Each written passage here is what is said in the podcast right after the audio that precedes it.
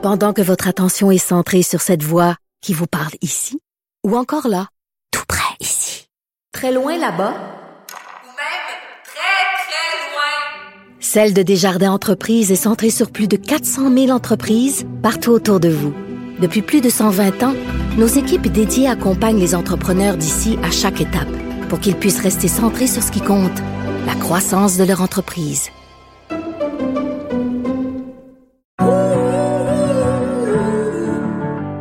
Qu'est-ce qui inspire les gens des métiers d'art? Comment travaillent ces gens-là, les artistes, les artisans? Ils ont quoi dans leur bagage? Aujourd'hui, je rencontre Jessica Beauchemin, ébéniste artisanale, qui fait de l'ébénisterie fine, comme on dit. Et Samian, rappeur, auteur, photographe. Qu'est-ce qu'ils ont en commun? La poésie, la profondeur, la finesse, la polyvalence et le désir de préserver la transmission des savoir-faire traditionnels. On va aller voir un peu ce qui se cache dans leur valise. Ici Martin Léon, bienvenue à Tout un bagage.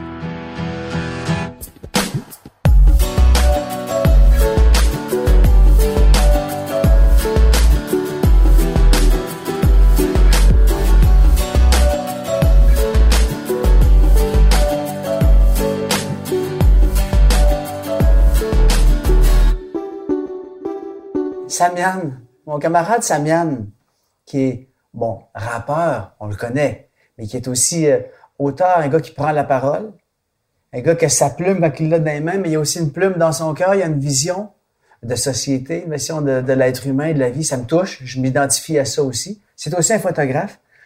Samian, connais-tu Jessica Beauchemin? Non. Enchanté. Jessica Beauchemin, là, c'est, elle a quelque chose de, de, de, entre autres, en commun avec toi, c'est qu'elle est bien polyvalente. C'est une ébéniste, qui travaille le minuscule, le fin, comme si elle travaillait avec des, des pointes de diamant ou des, des lames de rasoir. euh. Mais c'est aussi quelqu'un qui est passionné des mots, qui est euh, de poésie, d'authenticité, comme toi, et aussi de la transmission du savoir-faire, le savoir-faire des ancêtres. Ça vous touche les deux, vous avez ce point en commun aussi. Et puis, euh, devant nous, sur la table en ce moment, il y a quelque chose qui m'intrigue, qui m'oblige à poser une première question. Parce que je t'imagine travailler avec des petites lames de rasoir fin. Tes œuvres sont composées de, de bois mince, des plumes de papillons, des nids d'oiseaux. Et sur la table devant toi, il y a une machette énorme. Peux-tu nous, euh, nous éclairer un peu? En fait, c'est une euh, dozuki, c'est une scie japonaise. Dozuki. Oui. Et puis, euh, oui, c'est un outil qui est assez impressionnant avec ses allures de, de, de machette, mais c'est aussi un outil qui est très délicat. Ici, on a les dents pour permettre de couper. Elles sont vraiment très fines. Puis, ce qui est particulier de cette scie-là aussi, c'est l'épaisseur de la lame. Elle est vraiment très euh, mince, très étroite.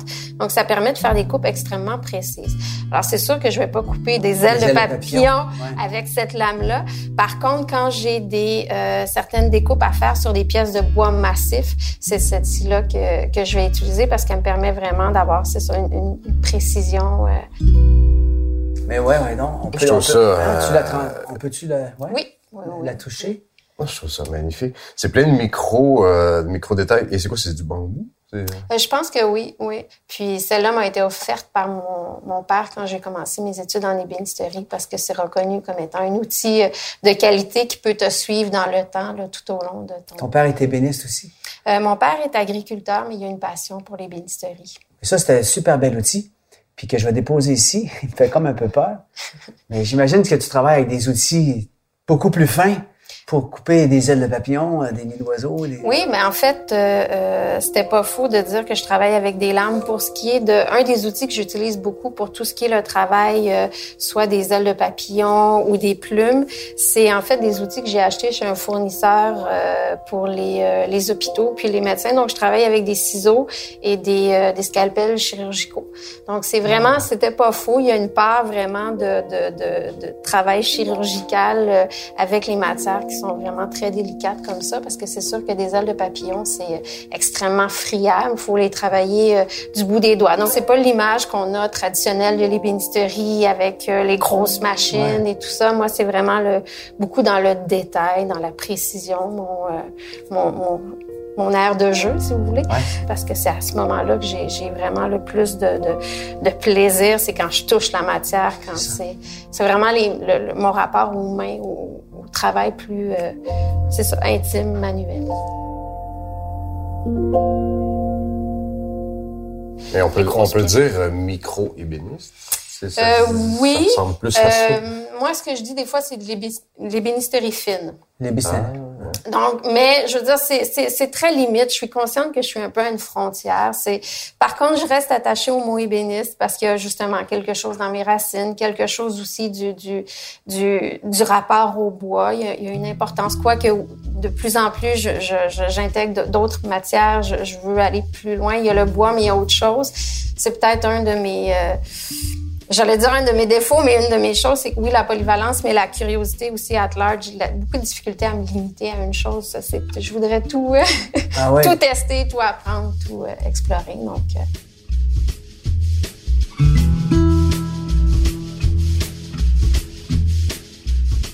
Le désir d'apprendre est précieux au cœur des artisans et des artisanes. C'est un atout, en fait. Comme être curieux.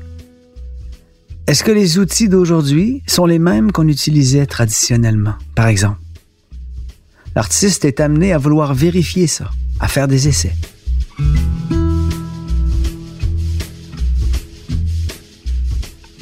Qu'est-ce que c'est c'est? quoi, hein? C'est quoi ça? Explique-nous ce que tu vois, Samiane. Qu'est-ce que tu vois? de- parce que le monde. Ben, moi, j'ai j'ai stické sur les cartes parce que je fais, je fais Mais- de la magie de rue depuis, euh, depuis 10, 10, 12 ans. Tu fais de la magie de rue? Ben, de la cartomagie.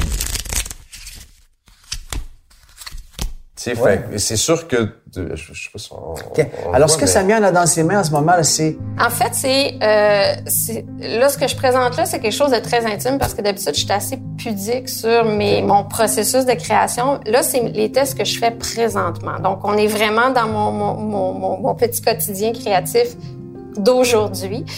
Euh, c'est en fait une espèce de cadre, puis là, il est pas beau, là. C'est du, des, des, des bâtons de plywood, euh, c'est très assumé. Euh, donc, des baguettes de plywood assemblées ensemble qui font une espèce de long U sur lequel il y a des fils de tendu. Euh, les, les fils passent à travers des, des trous qui sont percés dans les cartes.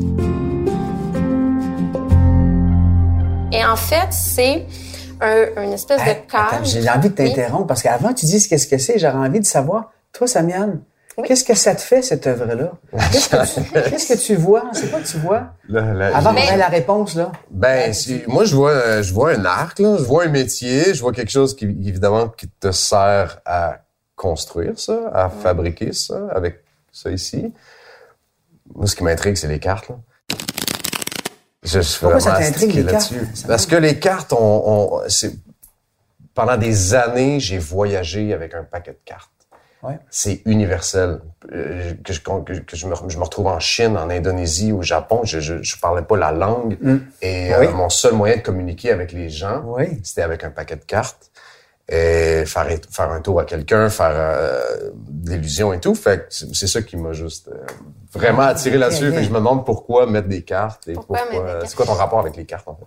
Ben, en fait, ce que je trouve intéressant, c'est que tu dis, toi, le paquet de cartes, c'était euh, un peu ton, ton, ton outil d'approche, ton outil d'échange, un peu la base, si tu veux, pour ton... ton... Mais en fait, ça, c'est une ancienne technique de tissage, donc de travail de la fibre. Euh, Ils appellent ça le tissage aux cartes. En anglais, c'est tablet weaving. Là, moi, je Ça, l'utilise... ça a l'air en- ancien comme technique, en fait. oui, c'est assez ancien. Je, je peux pas vous dire l'historique. Je, le- je, je j'ai pas poussé sur le, mais c'est extrêmement de base. Ça permet souvent de tisser des bandes. Puis c'est quelque chose en fait que je trouvais intéressant parce que justement c'est hyper low tech. C'est, ce n'est que du- de la manipulation très de base. On peut faire des choses extrêmement complexes. Là, moi, je fais vraiment un tissage euh, de débutant parce que j'explore. C'est pas ma matière première. Puis euh, avec le fil ici, en fait, ça c'est une petite navette effectivement que je me suis faite moi-même parce que souvent c'est très gros. Moi, je suis dans le encore là le minuscule, mais je peux venir euh, Donc c'est-à-dire que je fais un passage, je tends mon fil, puis je reviens. Et là, moi, mon jeu avec ça, c'est que je, je, je travaille à essayer d'intégrer des matières. Ces temps-ci, ces dernières années, j'ai fait beaucoup de cueillettes. Donc, je me promène dans mon environnement proche, euh, puis je suis très sensible aux, aux matériaux qui est autour de moi. Donc, je vais marcher, je vais voir euh, euh, une fleur, puis bon, on m'a dit que j'avais le droit de Ben fouiller oui, dans ma une- là, il y a valise. une valise devant toi, là, avec des objets dedans, significatifs pour toi. Par exemple, ça, c'est des... Tiens, je vais le passer. Ça, c'est des, euh, des exemples de choses que je cueille autour de moi. Donc, il y a des... euh, Ben, je vois, je vois une guêpe. Vous êtes une guêpe, une euh, abeille? une abeille morte. Une abeille morte, ouais. Je vois des, euh, des, des bourgeons, des, ben, une fleur, Ouais. fleurs séchées, des herbes. Euh, C'est des objets que tu cueilles puis qui t'inspirent, euh? Oui, ben en fait, moi, je, je, tu sais, je remarque beaucoup les choses. Par exemple, les fleurs de pissenlit. Vous savez, quand les pissenlits, euh, ben, les, les graines de pissenlit, quand ils meurent, là, il y a l'espèce de petit parasol qui vient, qui reste. Moi, je trouve ça magnifique. Ouais, ça me fascine. J'ai- j'ai- je, je trouve ça extrêmement euh, touchant comme matière, mais souvent, tu sais, on passe à côté puis on, on- on s'en fout un peu. Tu sais, on est pris dans notre vie, on est pris dans notre... Puis on parle beaucoup du rapport à la nature. Moi, je viens de la campagne, mais j'habite en ville, mais il y en a aussi de la nature en ville. Mais souvent, on, on, la voit pas, on l'oublie, on l'intègre pas, puis ça... Pour moi, il y a un sens à aller chercher là aussi, de porter attention aux détails. Je le dis, je suis dans les détails dans ce que je fais, mais je suis dans les détails dans à peu près tout dans ma vie.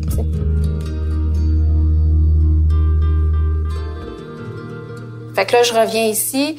J'ai fait un test qu'on voit ici, c'est en fait de l'écorce de bouleau Que tu tresses avec euh, ton, qui a été tissé, intégré avec euh, des... euh, c'est du, euh, du cuir de lézard gold.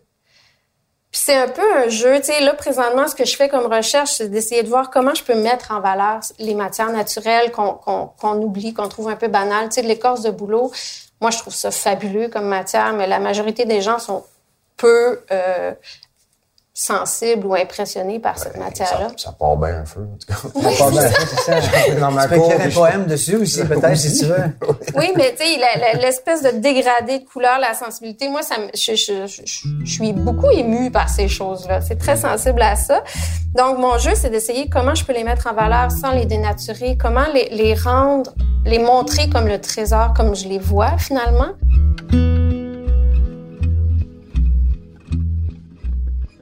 Pour beaucoup d'artistes, la nature demeure un des plus grands fournisseurs de matériaux de base. Écorce, coton, papier, verre, pierres précieuses, métaux, plumes, etc. Et une des plus grandes sources d'inspiration. Les outils, par contre, souvent, sont plus des créations humaines.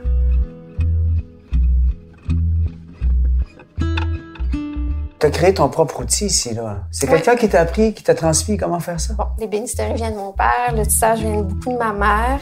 Euh, j'ai appris à tricoter quand j'étais petite. Ouais. On avait un métier à tisser chez moi, tout ça. Puis euh, euh, présentement, euh, elle explore beaucoup ça. On en a discuté. Mon père avait fabriqué une espèce de petit métier en bois pour ma mère aussi, pour faire du tissage comme ça. Mais il était pas tout à fait adapté pour mon type de projet. Donc, euh, j'ai fait un peu de recherche, puis je me suis dit, ben, je vais juste le tester. Donc, c'est beaucoup des, des, des recherches, des tests, mais oui, j'ai fabriqué mon, mon, À partir de ce que tu avais vu que tes parents Ouais. euh, fait. Souvent, les parents, ils peuvent. euh, y a-tu quelque chose dans tes parents, toi, qui te. Qui, y a-tu- t'as-tu de des poètes dans tes parents, des photographes comme tes photographes, des auteurs? Mon père était photographe. C'est grâce à mon père que je fais de la photo. Mais il y y y a personne en soi. Mais mon père, ouais, il y avait, il y a tellement un côté artistique euh, euh, très bohème, très, euh, tu sais, c'est pas quelque chose qu'il a exploité, c'est pas quelque chose qui a nourri vraiment dans sa vie. J'ai l'impression que que ces rêves-là, il les a enfouis à quelque part quand il était plus jeune. Mais C'était pas son métier. Il a pas fait ça comme métier. mon père tirait des joints, euh, il était peintre, mais mon, en même temps, euh, tu sais, il arrivait d'une pièce comme ça, puis lui, son slogan, c'était comme comment déménager sans changer d'adresse. Et c'était ça, ça, il s'était fait une carte d'affaires. Et c'était hallucinant, là. Je veux dire, il rentrait quelque part, puis avec du plat, de la peinture, il, il, il- transformait ta maison. Il t'encastrait des aquariums dans des murs. Euh, il, te- il arrivait dans une salle de bain, dans des condos, puis il refaisait euh, tout ce qu'on voyait au plancher, au plafond. Fait que, euh, des fois, il y avait un bain tourbillon avec des, avec des marches, mais lui, il reproduisait tout ça dans le plafond, puis il pouvait encastrer une télé. Il faisait des affaires vraiment... Et t'as-tu transmis quelque chose de ça? Il m'a beaucoup, ouais, ouais, ouais, tout le côté architecte, le côté euh, la photographie, évidemment. Je pense que tout petit, je me rappelle d'être tombé sur une vieille boîte à souliers dans un de ses garde-robes. Et euh, j'étais enfin, je je suis tombé sur des photos de, de- que lui avait pris en Colombie-Britannique. Quand je suis venu au monde, il est parti vivre dans l'Ouest. Et je suis tombé sur des photos en argentique, en noir et blanc. Et euh, ça a été mon déclic pour moi de me dire, je vais faire de la photo en noir et blanc. Et ouais, il y a des petits déclics comme ça, je pense que nos parents peuvent, peuvent nous transmettre, sans le vouloir. Des fois, c'est sans le vouloir. C'est juste comme ça. Puis... Mais pourquoi c'était important pour toi de faire une exposition de photos puis de, de faire ces voyages-là euh, tu sais, en Nouvelle-Calédonie, puis un peu partout? Là? Pourquoi c'est important de le faire? Parce que t'aurais pu, ton père aurait pu juste t'inspirer que c'est cool de faire de la photographie ar- argentique. Mais là, toi, tu t'exprimes avec ça. Tu as fait même une exposition, L'Enfant de la Terre? Ouais, L'Enfant de la Terre et à Villa. C'est quoi le, sens de ça pour toi? Ben, c'est une autre façon d'écrire, je trouve. D'écrire. Ouais, je, trouve que chaque, chaque photo est, est un poème. Chaque photo euh, a une, un- tu sais, une image vaut mille mots, les mots valent mille images. Je trouve que ça se rejoint. Et à un moment donné, moi, j'ai vraiment voulu quitter l'industrie de la musique. J'ai voulu euh, partir de tout ça. Vraiment, j'étais à bout de tout ça. Et la photo m'a réellement sauvé, m'a réellement remis... euh, a tout remis en, en perspective. Et j'ai découvert que je pouvais continuer à écrire de la poésie avec des images, avec ça. de la lumière et, et, euh, et ces choses-là. Pour moi, c'était une autre façon d'écrire.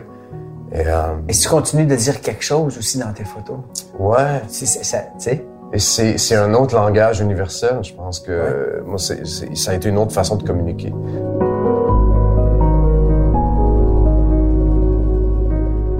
C'est qui le destinataire? À qui tu t'adresses? Je, premièrement, je pense que c'est- à moi-même. Je pense que c'est une façon de me cacher. Moi, je, je, je fais de la scène depuis 15 ans. Tu sais, c'est quoi? À un moment donné, je pense qu'on a le goût de, de s'effacer. On a le Ouais. goût de, de, de disparaître. Puis c'est- beaucoup de pression à un moment donné après des années. Et euh, je pense que la photo, c'est c'est surtout en voyage, c'est d'arriver dans un pays où est-ce que on disparaît. Et moi, je me cache derrière un appareil photo et je suis, je me sens invisible. Et ça me fait du bien. Je trouve que c'est mon équilibre de pouvoir enfin être spectateur et de pouvoir justement apprécier. Puis les sujets, c'est l'être humain. C'est- l'humain d'abord et avant tout. Puis je pense que c'est pas tout le monde qui est photogénique et c'est ça que je trouve magnifique, c'est de toujours chercher quelque chose.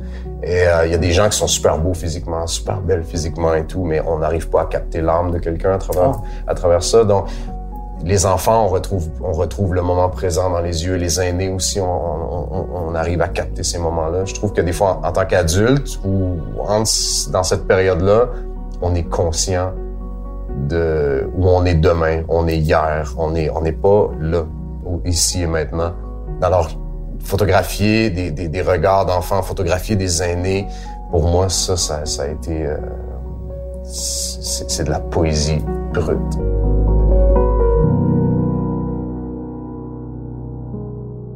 T'arrives à capter le- le- le- l'âme de quelqu'un, j'ai l'impression. Et il y a des pays euh, en Afrique du Nord qui, qui refusent de se faire prendre en photo parce qu'ils savent que c'est comme si tu enlevais une partie de leur âme. À ce moment-là, tu peux prendre l'outil que Jessica Beauchemin a Je- apporté, la, la machette euh, délicate. Ou je sors un paquet de cartes, sort ça un paquet de détend, cartes, Ah c'est un ouais, jeu. ça détend ça. l'atmosphère. On se retrouve toujours à exprimer une, une facette de l'être humain quand même, à la- celle qu'on porte à l'intérieur de soi ou celle qu'on voit autour de nous ou dans notre époque quand on est artisan ou artiste.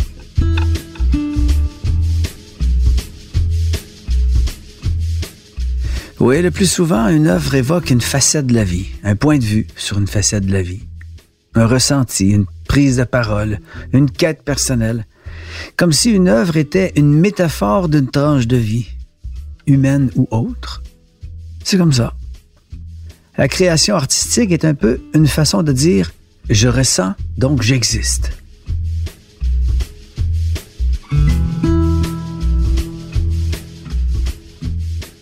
C'est quoi la facette de l'être humain, toi, Jessica Beauchemin, que tes œuvres, vers lesquelles tes œuvres pointent, j'ai envie de dire la sensibilité à l'intérieur de soi? Comme on dirait que ça dit à quel point la vie, c'est délicat, à quel point il faut être patient pour bien la voir puis bien en prendre soin. C'est possible? Oui, je dirais que ça évolue aussi. Euh, là maintenant dans mes dans, mes recherches beaucoup sur justement le ce qui nous entoure, le regard qu'on porte sur sur euh, notre environnement, sur tout ça. Euh, c'est sûr que là ça touche à une facette, mais c'est beaucoup aussi c'est ça dans l'intimité, dans le lien à soi. Les ornements de coiffure, il y a quelque chose aussi de la féminité, de la de la, de la, de la symbolique de ça. Est-ce que c'est ça qu'on voit sur la table ici, énormément de Oui, coiffure? il y en a ici. Ici, en fait, ici, j'ai une couronne, euh, parce que c'est ça, j'aime beaucoup faire des recherches, j'aime les livres, j'aime Comme me, nous tous, hein? me comme- poser des questions, lire, lire, lire. Et euh, à ce moment-là, puis tiens, je vais sortir. J'ai trouvé un livre, Le peigne dans le monde, Robert Bollé. Robert Bollé. Et ça, ça a été complètement un coup de foudre. C'est partout dans le monde et c'est vraiment des ornements de coiffure de toutes les époques, de toutes les cultures. Et j'ai trouvé ça complètement magnifique. Je trouvais et c'est un peu euh, aussi euh, révolu là, on s'entend. Les ornements de... ben oui, maintenant c'est des peignes en plastique, euh, tu sais, dans les pharmacies. Est-ce qu'on peut le voir, le porte- livre? Oui, oui, oui, Mais je trouvais qu'il y avait, de un, une possibilité d'aller dans le détail parce que c'est un petit objet. Il y avait aussi tout un lien à la... Ça touche la tête, fait qu'il y a tout, toute la symbolique de, de l'esprit, de... de, de- Et bon, la couronne, tu sais, il y a- il y a, l'aspect, la royauté, mais il y a aussi la couronne de fleurs quand on est, euh, quand on est enfant. Il y a, il y a- il y a tout un lien, je Quand trouvais, symbolique. Exactement. Fait que je trouvais qu'il y avait une symbolique très, très forte. Donc, je me suis amusée à explorer ça. C'est en bois aussi? Euh, c'est du bois, c'est de l'ébène. Et euh, ce qui est euh, brillant, c'est de la feuille d'or. Et il y a euh, des petites bandes où c'est du Ouais. euh, cuir de lézard. Du, Du cuir de lézard. Du vrai lézard? de- Très, très organique. Normalement, l'ébène, pour moi, c'est un bois noir, lourd, pesant. Alors Ouais. que là, ce que l'objet que tu as dans tes mains semble peser euh, 5 grammes. C'est très, c'est très léger. super délicat. C'est comme C'est si euh, y avait que- une importance à l'es- à l'esprit, à, à ce qui se passe dans le monde de la tête. Parce que les ornements, pourquoi on ferait des ornements pour les cheveux, pour la tête? Pourquoi on veut décorer cette partie-là du corps? chaque culture a son, son, son interprétation de, de la couronne. Euh, moi, je veux pas tu sais, m'approprier une interprétation, mais pour moi, c'est beaucoup aussi euh, peut-être une quête personnelle parce que je suis beaucoup dans ma tête. Puis des fois, il faut que je sorte de ma tête. Mais ça a été aussi pour moi un prétexte parce qu'à travers les ornements de coiffure, j'ai commencé à développer ce que j'appelle les rubans de bois. Donc, c'est en fait la raison pour laquelle c'est si léger, même si c'est de l'ébène, c'est que c'est fait avec du plaquage. Donc, le plaquage, j'en ai des exemples ici. C'est comme des minces feuilles de bois. Donc, on prend une bille de bois, une grosse, euh, un gros tronc qui a été coupé, puis on le déroule un peu à la manière. Là, je vais donner un exemple d'une euh, d'un rouleau de de- d'essuie-tout.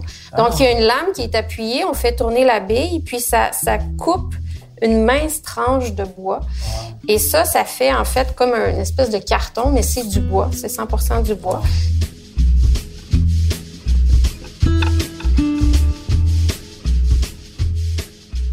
On a donc dans notre bagage des outils qui nous permettent de transformer la grossièreté en finesse, le brut en subtil. Des outils pour éplucher délicatement une bûche d'ébène comme si c'était une orange, ou sculpter un voile de mariée dans une roche de marbre. Les outils sont au service de la sensibilité de l'artiste.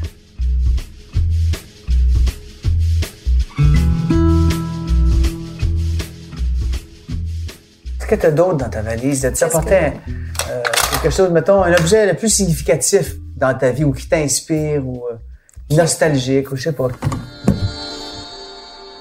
Je suis curieux de ton. Ben, la petite auto avec les. les, La les- petite auto? Ouais. Oh! La petite petite auto auto. en bois. Ouais, j'ai eu la chance à un moment donné. C'est un moment marquant, puis ça me le rappelle. J'ai euh, gagné un prix qui m'a permis d'aller euh, au Carrousel du Louvre à Paris. C'est une exposition métier d'art. Puis j'allais présenter mes créations.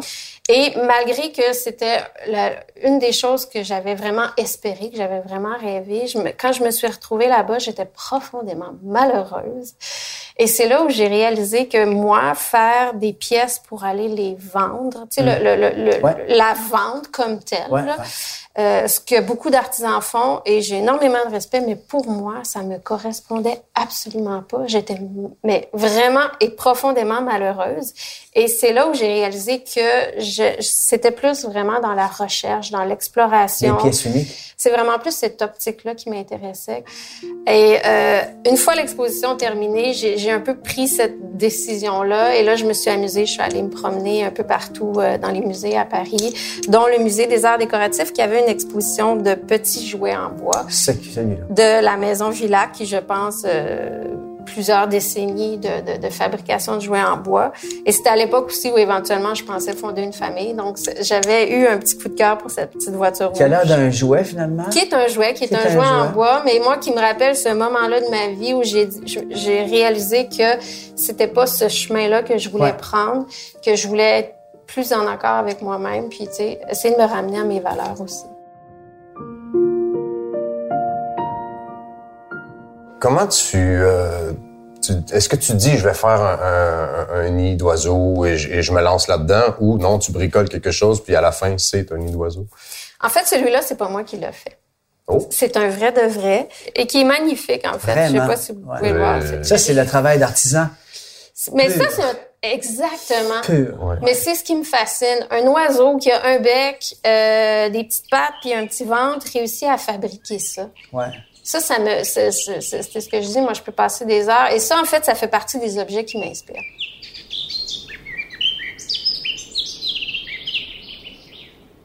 C'est fou d'observer ça. Moi, j'avais observé plus jeune une dame de castor, puis ah ouais? c'est il y, a, de la job dans ça. C'est des jours et je retournais toujours à la même place. Puis oui, ça, ça fait des ravages, ça, ça et, et, c'est l'animal, j'ai trouvé, ben, que je, je, crois en fait le plus travaillant de la planète pendant des jours, je retournais toujours à la même place, regarder le castor travailler et j'ai. C'est fascinant, c'est vraiment. Mais le thème du nid, le thème de se faire un nid, se faire une place pour vivre à son goût, c'est quand même quelque chose que je retrouve dans tes écrits. Est-ce que tu que le thème du nid te parle? Beaucoup. Gandhi a quand même dit une phrase qui, qui s'est tellement appliqué euh, à toutes les Premières Nations de notre pays, c'est soyez le changement que vous voulez voir. Ouais. Et euh, quand j'avais lu ça plus jeune sur euh, dans un des livres de, sur la vie de Gandhi, je, je, je, regardais la situation des communautés autochtones, je regardais notre propre situation, puis j'étais comme pourquoi justement, tu sais, on est souvent dans on est dans une société où est-ce qu'on on attend après les autres et on, on se plaint on se plaint le ventre plein des fois et on se dit ah le gouvernement fait pas ci, le gouvernement fait pas ça. Oui, mais toi tu fais quoi hmm. pour voir du changement dans premièrement chez ta propre personne, dans ta famille, dans ton cercle d'amis, dans ta, dans, ta communauté, dans la société? Est-ce que tu as envie d'être un changement? Est-ce que tu as envie de hmm. l'incarner? Et, et, pour moi, ça a été la meilleure façon de fabriquer mon nid familial, d'être la personne que je dois être. Et hmm. c'est un constant travail intérieur, c'est un constant travail de changement justement, mm. et c'est un changement qu'on incarne. Et c'est ouais, c'est ce que ça m'inspire de, de, de, voir un, un, un nid de cette façon-là. C'est c'est c'est qu'est-ce qu'on a, qu'est-ce qu'on choisit d'être, comment on choisit d'élever nos enfants, quel, quel cocon on a envie de leur donner, mm-hmm. quelle, euh, quelle liberté aussi qu'on a envie de leur donner, parce qu'à un moment donné, ils sautent en bas du nid, puis euh, mais c'est tout ça, c'est tout le rapport avec le, le, le, le bien-être personnel aussi.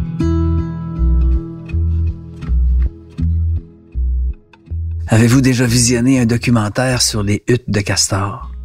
Avez-vous déjà pris le temps de contempler comment s'est fait un nid d'oiseaux, une ruche d'abeilles, un nid de guêpes? La vie crée des chefs-d'œuvre à travers différentes formes de vie. Au fond, c'est peut-être elle, la plus grande muse des êtres humains.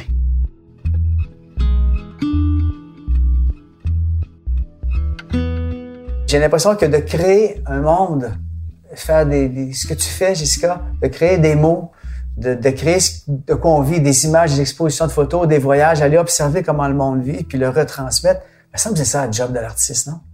Il me semble que c'est ça la, la base, je trouve, le fondement. Puis qui donne un sens. Moi, ça donne un sens, en tout cas, à, mon quotidien. Mais c'est tout ça une question de cœur, je pense. C'est le reflet de notre cœur, de notre âme, de, de, de, de c'est comme ça qu'on le reflète, j'imagine. J'imagine que c'est la même chose pour toi. Euh, je pense que pour faire un lien avec la poésie, la création artisanale, la, la, photographie, c'est toujours de transformer du négatif en positif. C'est de, c'est, on transpose finalement. Je ça part du chaos. Ouais. Ça s'organise. Parce que je t'interromps. Ben, c'est exactement ça. ça. Ça prend du chaos. Et des fois, ça prend des, oui, malheureusement, des fois, ça prend des tragédies, ça prend des peines d'amour, ça prend des, des, toutes sortes de choses qui nous font grandir, qui nous font qui nous font évoluer, qui nous et, et, on transforme ça en quelque chose de positif. Je regarde ton travail et puis je, je, écoute, il y a sûrement eu une tempête à un moment donné à l'intérieur de toi pour créer ce genre de... Aussi fin, aussi je- léger. il y a ceux-là aussi derrière, là, qu'on- c'est des papillons. En fait, c'est un cadre euh, dans lequel, d'un côté, il y a une sculpture faite avec des, des bandes de bois courbées et sur lesquelles il y a de, des plumes. Donc, c'est, euh, moi, j'appelle ça une marqueterie de plumes. Donc, c'est des petites lamelles de plumes qui sont collées sur les rubans de bois. Et de l'autre côté, il y a les, les- un, un exemple de la plume qui a servi. Euh, c'est des plumes de Martin Pêcheur. Puis en fait, c'est inspiré d'une technique traditionnelle. euh, je pense que c'est en. Chine, enfin en Asie. Euh, à l'époque, ils faisaient des bijoux avec euh, des plumes de martin pêcheur parce qu'elles sont euh, iridescentes, donc à la lumière, ça, ça, ça réagit différemment. C'est une série que j'avais appelée Curiositas, donc c'est un peu les cabinets de curiosité, d'aller chercher cet élément de la nature puis de le mettre en scène. Magnifique. Puis celle de l'autre côté, en fait, c'est dans la même série, donc les cabinets de curiosité, c'est avec des ailes de papillon. Donc là, c'est de la marqueterie euh, d'ailes de papillon. Le défi, c'est qu'il y a une poudre sur les ailes de papillon. Puis si on les manipule trop, mais la poudre s'envole, s'en va, puis euh, on n'a plus l'effet iridescent. Là, ça s'abîme vraiment facilement. Puis ce qui me touchait beaucoup dans ce que tu disais, Samiane, c'est que tu parlais de poésie avec la photo. Tu sais, bon, il y, a, il y a tes textes, il y a tes poésies de mots, mais il y a la poésie avec la photo. Puis c'est quelque chose, moi, qui est revenu dans, dans, dans, dans, mes recherches, une poésie visuelle. Comment, avec ma matière, mes techniques, je peux aller chercher une poésie, quelque chose. Puis c'est ce que je trouve un peu dur, c'est que souvent, bon, on nous demande d'expliquer, c'est un peu dur à expliquer cette poésie-là. Tu sais, c'est un moment où toi, où à l'intérieur de moi, je sens que oui, là, il se passe quelque chose. Il y a comme une- une- un sens qui émerge de ça, qui moi vient me toucher. Puis là, tu dis, ok, là, il se passe quelque chose, ça a un sens. Moi, je trouve ça tellement beau, là. Ouais. Je trouve ça vraiment, vraiment super beau. Euh, puis c'est l'idée de, c'est ça, j'explore, euh, je me donne des fois des défis. Et en fait, ces tests-là, c'est un peu dans l'idée de travailler éventuellement des, des, des couronnes. Parce que la couronne, depuis quelques années, dans mes réflexions, revient souvent. Mais j'ai envie de la travailler avec vraiment un accent sur la symbolique, sur le rapport, euh, justement, euh, qui j'ai le goût de vénérer ou qu'est-ce que j'ai le goût de Il y a vénérer. quelque chose de sacré en arrière de ça aussi. Exactement. Ouais. Il y a quelque chose de sacré. Autant la délicatesse, mais le, le sacré dans, les- dans la délicatesse. On dirait que c'est ça que tu célèbres un peu, le sacré dans la délicatesse, un nid d'oiseau, le nacre. Pour moi, dans la délicatesse, il y a une force. Puis je, je retrouve ça autant dans ton travail d'auteur puis de vision, Samiane, que dans ton travail d'artiste ébéniste. Puis je voudrais vous dire merci de ça parce que ça me touche. Moi, ça, ça, ça nourrit mon, ma sécurité d'être en présence de délicatesse. Alors que je deviens plus euh, facilement euh, insécure devant le brut, le, le scrap, le trop rough ou la violence. Je suis nourri par ça. Puis j'ai apporté ici, parce que j'ai lu sur toi avant de venir, Jessica, j'ai apporté un cadeau pour toi que j'aimerais mettre dans ton bagage, si tu le veux. Puis je t'ai pris moi-même dans la rivière, simplement une huître de rivière, une coquille Oh, wow. d'huître de rivière avec de la mousse qu'il y avait, un lichen qu'il y avait sur une pierre sur le bord de la rivière en face de chez moi. Comment est-ce que je peux faire? Est-ce je- que pour- je la transmets? Oui, Est-ce que je je pense suis que le, oui. le passeur? Je- Moi, Merci. je suis le messager. Mais merci énormément. Mais ça, C'est juste la délicatesse puis l'organique. C'est ça que tu représentes pour moi. Mais ça, c'est magique pour moi parce que ça va être le souvenir de notre rencontre. Puis je sais qu'il va rester dans mon bagage, dans mes boîtes, dans, mes, dans ma collection d'objets. Puis à un moment donné, il va refaire surface d'une manière ou d'une autre. Puis Samiane, ben écoute, euh, ta vulnérabilité, puis ta sensibilité, c'est ta force, camarade. Puis elle, elle touche à la mienne. Moi, je repars avec tes paroles, en tout cas, aujourd'hui, de ma rencontre. Je vais le mettre dans ma valise. Ben ouais, moi aussi, je pense que c'est quelque chose que je vais ramener avec moi. J'ai lu quelque chose un matin, j'ai envie de vous le partager. Peux-tu faire ça? C'est que bien ça, ce que j'ai lu. Ça va vous glacer le sang. Non, non, j'exagère. Euh, le, c'est de Arthur Köstler. La véritable créativité commence souvent là où le langage s'arrête.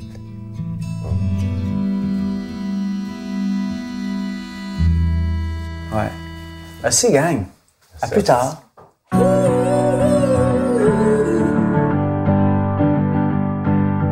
Tout Tout ce temps qu'on passe sur une œuvre parfois a un sens difficile à expliquer.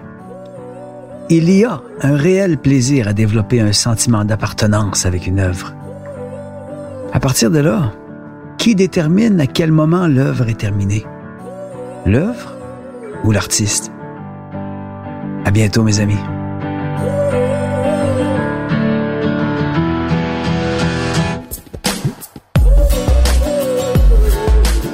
C'était Tout un bagage.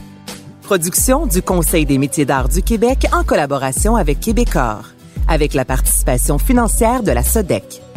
À l'animation, Martin Léon. Réalisation, Nathalie Pelletier. Montage, Philippe Séguin. Suivi de production, Bastien Gagnon La France. Conception et idéation, Geneviève David.